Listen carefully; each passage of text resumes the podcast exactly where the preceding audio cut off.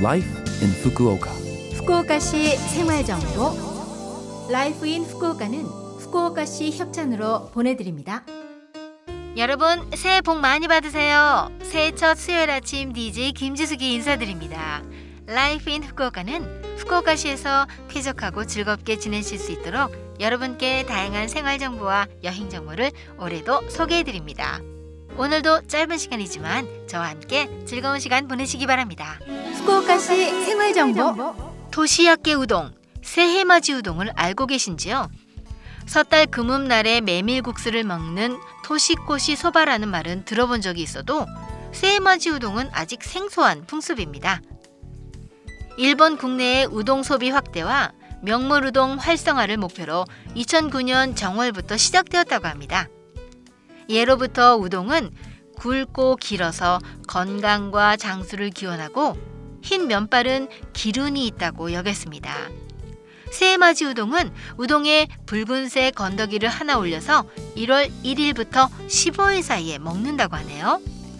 매실장아찌나 어묵, 새우튀김 아니면 볶음김치도 좋을 것 같습니다.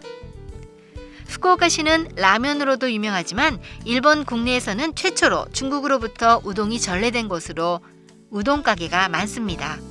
추운 겨울철에 먹는 우동은 별미죠? 새해맞이 우동에도 도전해 보시기 바랍니다. 후쿠오카시 생활 정보 후쿠오카시에서 백신 3차 접종을 시작했습니다. 2차까지 백신 접종을 완료한 만 18세 이상의 후쿠오카 시민 여러분께 후쿠오카시에서 3차 백신 접종에 필요한 접종권을 우송했습니다. 2차 접종 시기에 따라 접종권 우송 시기가 다릅니다. 접종권이 도착하면 예약 사이트 또는 백신 콜센터를 통해 예약하실 수 있으니 접종권이 도착할 때까지 기다려 주시기 바랍니다. 만약 아직 1차 및 2차 접종을 하지 않은 분으로 접종을 희망할 경우에는 후쿠오카시 홈페이지나 콜센터를 통해 접종 장소 등을 확인하세요.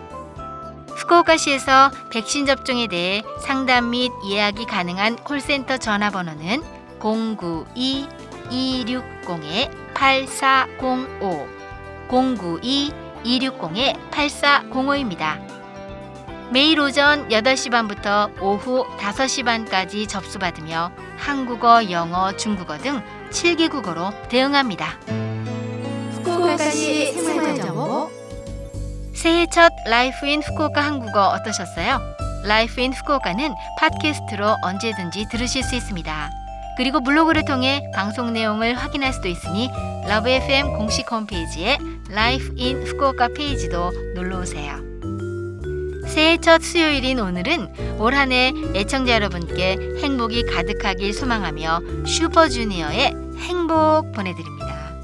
자 그럼 청취자 여러분 즐거운 하루 되시고요. 저 김지숙은 다음 주 수요일 아침에 뵐게요. 안녕.